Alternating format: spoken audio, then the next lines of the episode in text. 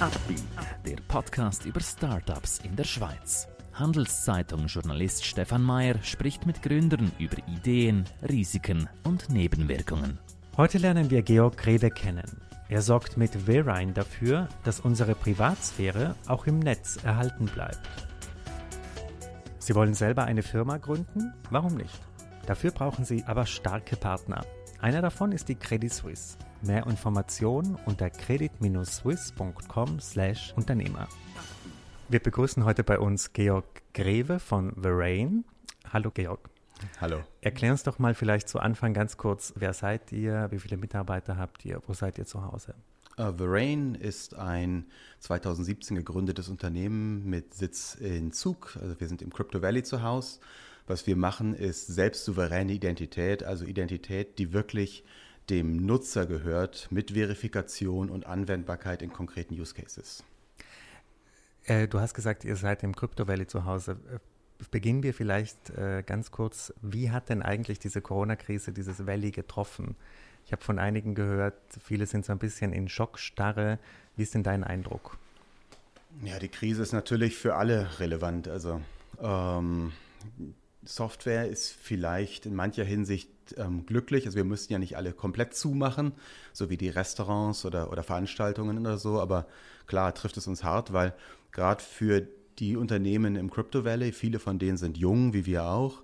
Und man hat meistens jetzt so drei, fünf Jahre lang aufgebaut, investiert, sich vorbereitet, irgendwie Gas gegeben und wird jetzt recht brutal ausgebremst auf dem Weg in den Markt hinein. Das ist ja eigentlich der wichtigste Schritt, dass man dann in den Markt wirklich reinkommt und dann auch seine Kunden gewinnt, da auch Umsätze dann erzielt. Und all das ist gerade verzögert. Das kostet Zeit und Zeit ist für Startups Lebenselixier. Wir wollen nicht so negativ werden zu Anfang, sondern gleich mal auf eine Erfolgsmeldung äh, Bezug nehmen, die gestern rauskam. Vielleicht kannst du uns dazu was erklären.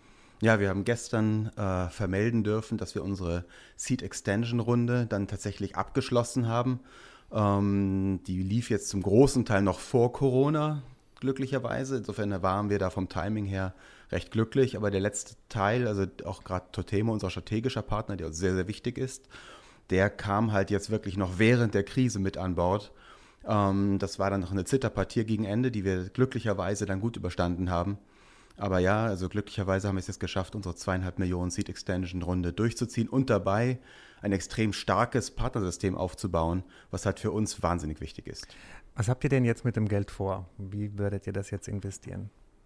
Also der wichtigste Teil ist für uns jetzt, also neben Produktentwicklung natürlich weiterhin, ähm, die, die, die Arbeit mit den zukünftigen Kunden, um das Ganze wirklich im Markt zu platzieren, um dafür zu sorgen, dass das auch im Markt wirklich ankommt weil die ersten 100.000, 200.000 Nutzer sind immer die schwersten. Erklär doch mal noch mal ganz einfach, was bietet ihr den Kunden? Welche, welches, wie soll ich sagen, welchen Nutzen haben sie, wenn man eure Anwendung nutzt? Gerne. Um, ähm, Verain ist kurz für ver verifiziert und souverän, verified and sovereign auf Englisch. Um, ähm, das sagt eigentlich auch schon sehr viel über das, was wir tun. Wir verifizieren die Authentizität in digitalen Interaktionen. Also konkret gesprochen, wir kennen alle das Problem von Phishing-Mails, von CEO-Fraud, von, von, von Fake News, von auch ähm, entsprechenden Deepfakes, die jetzt aufkommen. Digital zu entscheiden, was wirklich echt ist, ist enorm schwierig. Die Echtheit unserer gesamten digitalen Welt ist aktuell in Gefahr. Und Verain bietet dafür eine Lösung. Die, eine Lösung, die beim beim Nutzer wirklich sitzt, also auf seinen Geräten, selbst souverän mit seinen persönlichen Daten unter seiner Kontrolle, es aber erlaubt, die Echtheit der Person, auch der Firmen, der interagierenden Parteien ähm, in jeder Interaktion implizit immer mit zu beweisen und das auf eine sehr elegante und nutzerfreundliche Art und Weise. Und wie funktioniert das technisch? Technisch ist es also eine selbstsouveräne Identität, insofern mit ähm, jeweiligen Geräten, die ihre, alle ihre einzelnen eigenen Schlüsselpaare haben. Ähm, jedes Gerät generiert sich seine eigenen Schlüsselpaare. Jede Interaktion ist abgesichert durch einen Einmalschlüssel, den das Gerät ähm, generiert für diese Interaktion. Sämtliche Identitätsinteraktionen, auch Verifikation sind letztlich immer Signaturen mit einem, mit einem Abbild auf der Blockchain, wo ich dann über den Distributed Ledger hinterher fälschungssicher verifizieren kann, dass diese Interaktion durch diese Parteien genau zu dem Zeitpunkt auch genauso passiert ist. Mhm. Welche Branche habt ihr denn besonders im Fokus, wo ihr Abläufe vielleicht einfacher machen könnt? Oder geht ihr, streut ihr das jetzt einfach in allen möglichen Bereichen? Also natürlich ist die Technologie grundsätzlich sehr, sehr breit anwendbar, was einerseits schön ist, andererseits aber auch für den Go-to-Market durchaus eine Herausforderung. Wir konzentrieren uns aktuell sehr stark auf die Region Schweiz, Deutschland, Österreich und vom Sektor her eher Richtung ähm, Finanzindustrie. Ähm, also alles, was in irgendeiner Form auch mit den Neobanken zu tun hat, die, die, die modernen neuen Prozesse, die man etablieren will. Da haben wir aktuell sehr, sehr starke Beziehungen hin. Insofern alles, was so Finanzplatz Schweiz angeht, ist für uns aktuell sehr, sehr wichtig und sehr zentral. Ähm, und da gehen wir auch, sehen wir sehr, sehr viel Interesse ähm, auf der Anwenderseite. Insofern sind das für uns zwei also ganz konkrete Punkte, wo wir sehen, da können wir heute ein Problem lösen, das alle diese Unternehmen haben. De facto haben wir aber auch Anfragen jetzt schon von Versicherungen aus dem Gesundheitsbereich, weil überall dieses Problem existiert. Für uns ist es jetzt im Moment ein bisschen das Problem, wir müssen aufpassen, uns nicht zu verzetteln, ähm, weil wir sind noch nicht so groß. Wir haben aktuell 18 Mitarbeiter. Ähm, das heißt, also für uns geht es jetzt wirklich darum, die ersten Projekte gut umzusetzen. Ähm, wie ist denn diese Firma entstanden? Wie ist, wie ist die Idee entstanden? Also das Thema digitale Identität, das ist ja virulent, aber wie habt ihr euch denn entschieden, das müssen wir jetzt zu einem Geschäft machen? Ja, die Geschichte ist noch ganz lustig hinter Verrain, weil ähm, Verrain ist eigentlich hervorgegangen aus Nachmittagen in der Badi und Abenden unter Freunden, weil ähm, mein Co-Founder Klaus Bressmer ähm, seine jüngste Tochter geht mit meinen beiden Söhnen gemeinsam erst in den Kindergarten, dann später in die Schule. Die Frauen haben sich angefreundet, wurden beste Freundinnen, die Familien haben viel Zeit verbracht. Und ähm, Klaus Hintergrund ist völlig anders als meiner. St. Gallen-Absolvent, klassisch Management, hat für DKSH in Asien viele, viele Jahre hunderte von Menschen geleitet. Also hat sehr, sehr starke Wirtschaftserfahrung. Und wir kamen über das Thema Blockchain und Handel, Tokenisierung, ähm, wo bewegt sich sozusagen die Welt der Zukunft hin, kamen wir zusammen, führten da sehr interessante Gespräche und eines Tages wurde uns klar, es braucht die Brücke, die all diese digitalen Dinge echt macht man musste das irgendwie in die Realität verankern, weil natürlich kann eine Blockchain mir vielleicht ähm, einen, einen Register für Land abbilden oder ähnliches. Aber ob das dann auch echt ist, dieses Grundbuchamt auf der Blockchain oder nicht, daran entscheidet sich letztlich alles. Auch meine Möglichkeit, das hinterher in irgendeiner Form vor Gericht durchzusetzen, damit in irgendeiner Form auch äh, meine Ansprüche zu dokumentieren. Diese Echtheitsbrücke, die fehlte ganz, ganz viel. Und wir haben gesehen, dass gerade in dieser neuen ähm, Technologiewelt viele Menschen glaubten, das Alte würde einfach verschwinden und, und, und, sich in Luft auflösen. Und die Banken machen alle zu, weil es jetzt Bitcoin gibt und die Anwälte gehen auch alle nach Hause, weil wir jetzt Ethereum haben, das hat Smart Contracts.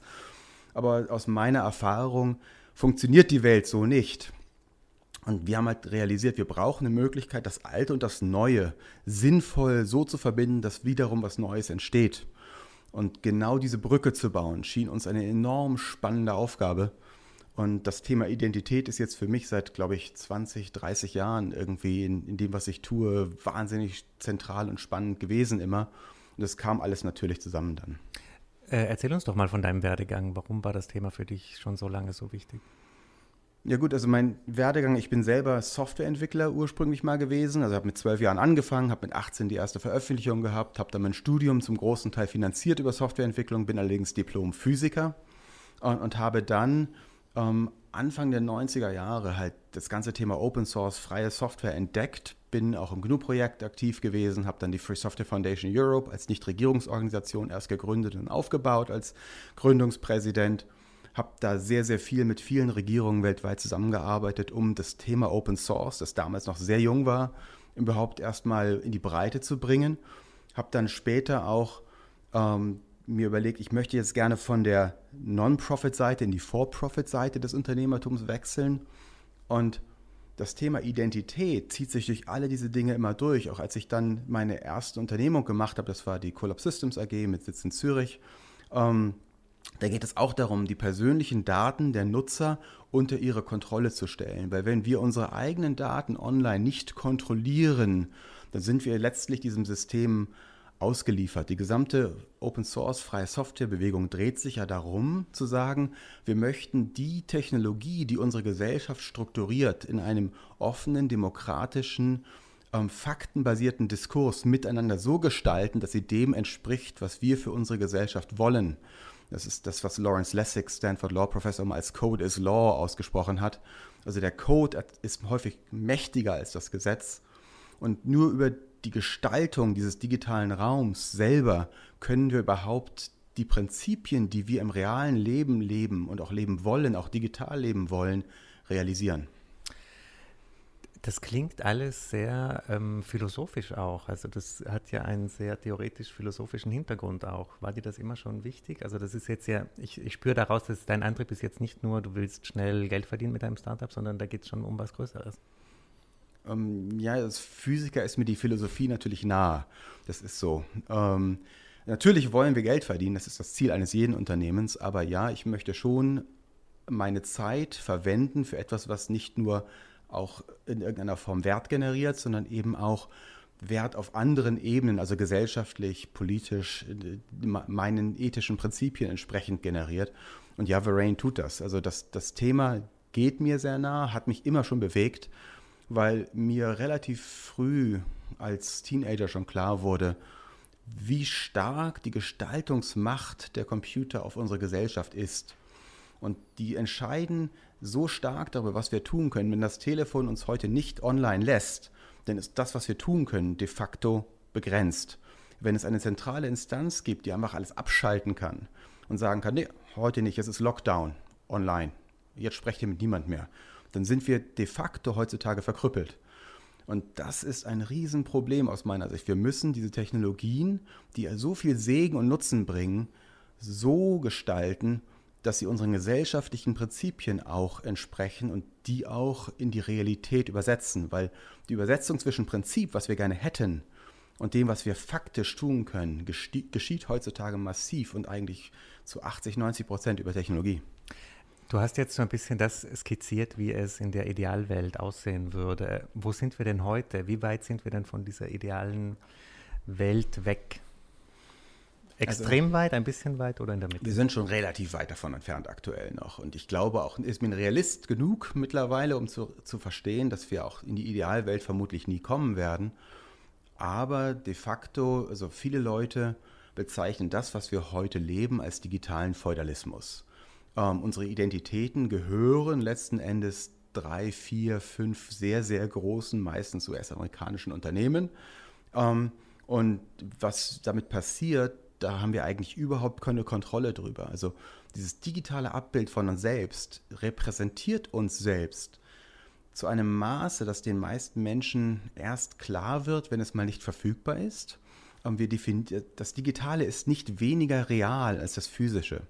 Und wir werden darüber definiert, es gestaltet uns, gleichzeitig aber haben wir überhaupt keine Kontrolle, gar keine. Ähm, weil was mit den Daten da passiert, wer, wer, darauf Zugriff hat, was unsere Identität vielleicht hinter unserem Rücken auch tut, wenn zum Beispiel ein Passwort geklaut wurde oder so, all diese Dinge wissen wir heute nicht. Deswegen also unsere Lösung jetzt einen völlig neuen Weg geht. Wir sagen, wir geben jedem Nutzer sozusagen ein Audit Trail, also ein, ein, ein, eine gesicherte, gehärtete Spur, wieder mit Blockchain gehärtet, ähm, für, über all das, was die eigene digitale Identität getan hat. Das heißt also, ich habe immer Sichtbarkeit darüber, was mein digitales Abbild jetzt wirklich gemacht hat und da kann auch nichts mit meinem digitalen Abbild passieren, was ich nicht wüsste, wo ich dann nicht sagen kann, Moment, das war ich gar nicht, hier muss ich aktiv werden. Also ich kann den Schaden schon abwenden, bevor er wirklich sich, sich solidifiziert hat. Und das ist ein ganz, ganz wesentlicher Teil für mich darüber, uns die Kontrolle wieder zurückzugeben. Es geht darum, wir müssen jetzt eine Struktur schaffen, wo die Menschen wieder im Zentrum stehen ihrer eigenen Identität. Äh, wenn du das so erzählst, ähm, hat man das Gefühl, also ein Nutzer kann da ja nichts dagegen haben. Das ist für ihn ja, seine digitale Identität wird irgendwie sicherer, wird für ihn nachvollziehbarer. Wer hat denn da was dagegen? Also wer ist denn auch, wer ist denn auch für euch, sage ich mal, eine Institution oder etwas, was euer Projekt irgendwie stört? Oder ist das für den Staat eigentlich gar nicht so attraktiv oder ist das für die Facebook und Co. nicht so attraktiv? Wer hat denn da was?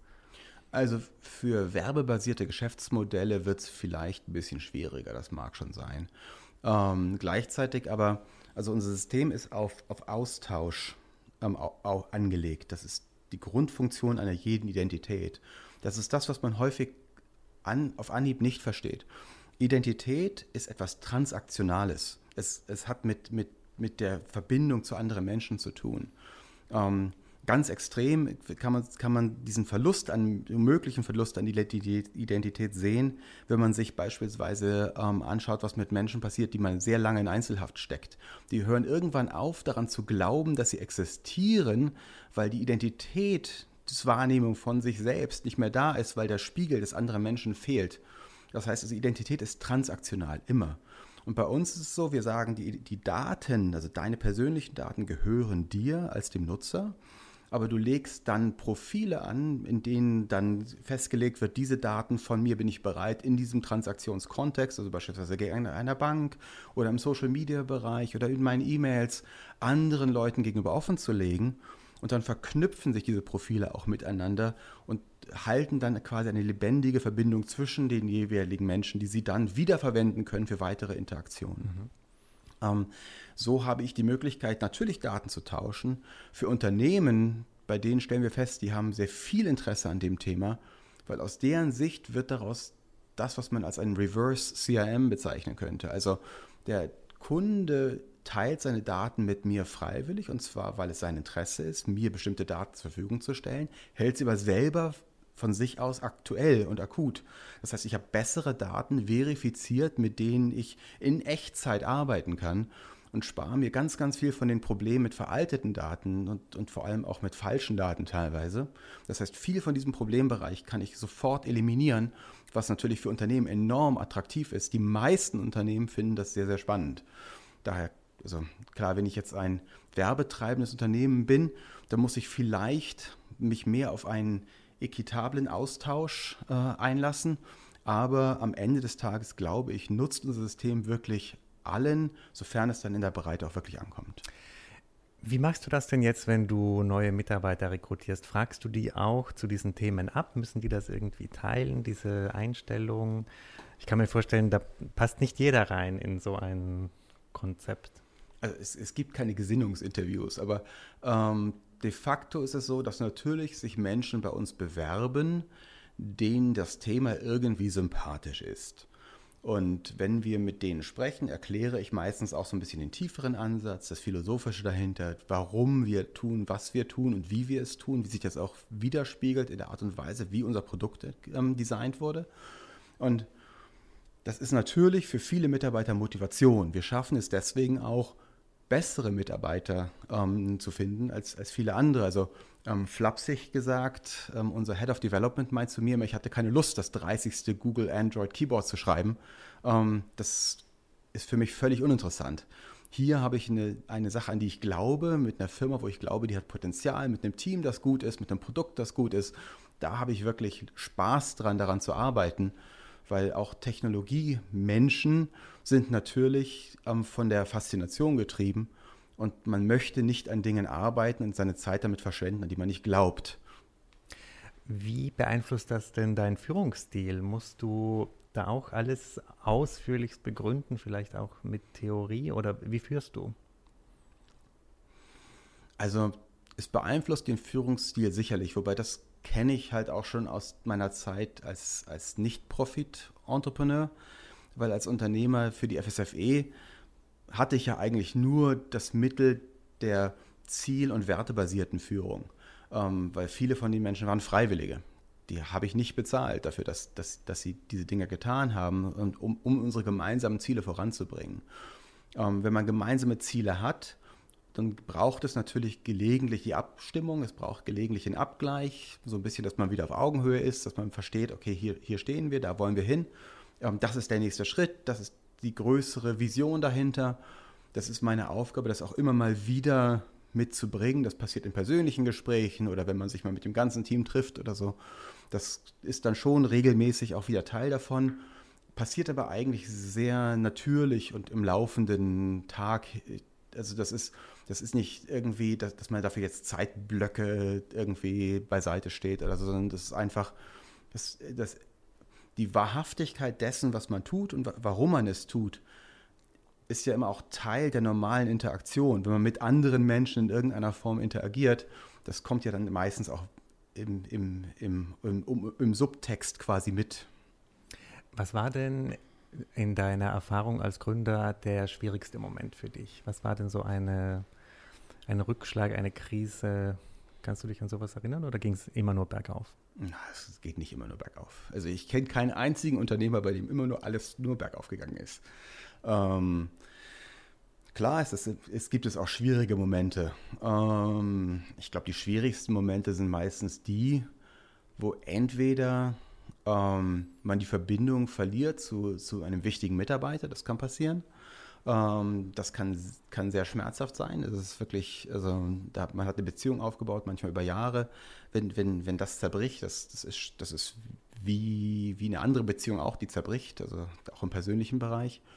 Und natürlich sind die Momente immer am schwierigsten, wo man das Gefühl hat, okay, ähm, das, jetzt geht es ums Eingemachte. Also ähm, Unternehmer müssen auch in der Lage sein, Risiken einzugehen und für sich selbst ein Risiko einzugehen, ist eine Sache. Aber wenn man Familie hat, wenn man Kinder hat, ähm, wenn da Existenzen dranhängen, die eigentlich nichts dafür können, dann macht man sich schon den einen oder anderen Gedanken mehr. Das ist so.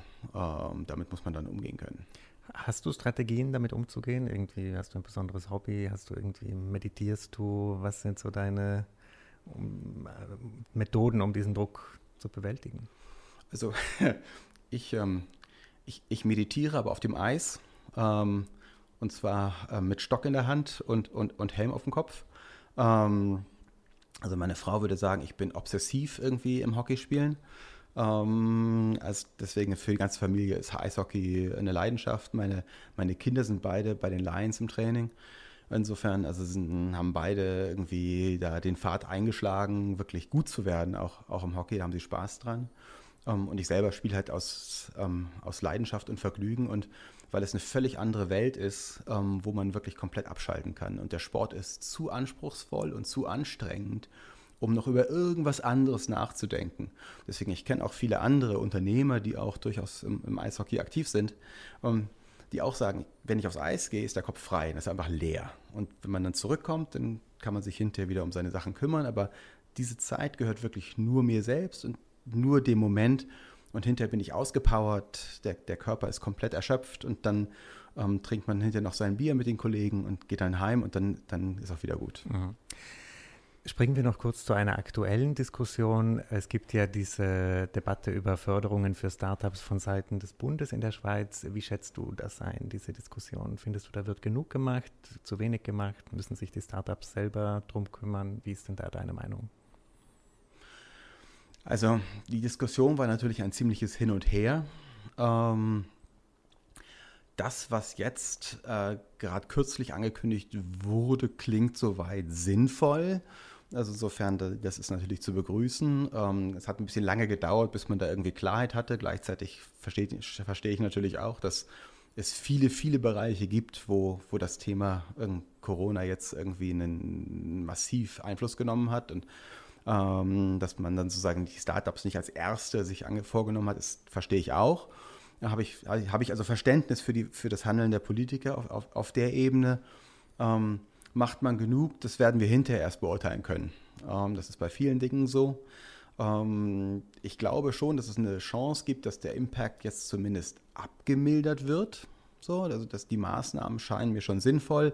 Es hängt jetzt ein bisschen von der praktischen Umsetzung ab und dafür haben wir noch keine Erfahrungswerte. Wir werden schauen, wie das ähm, tatsächlich dann am Ende ankommt bei den Startups. Ähm, ich habe jetzt auch noch von niemandem gehört, der damit Erfahrungswerte hätte. Dafür ist das Ganze noch viel zu jung.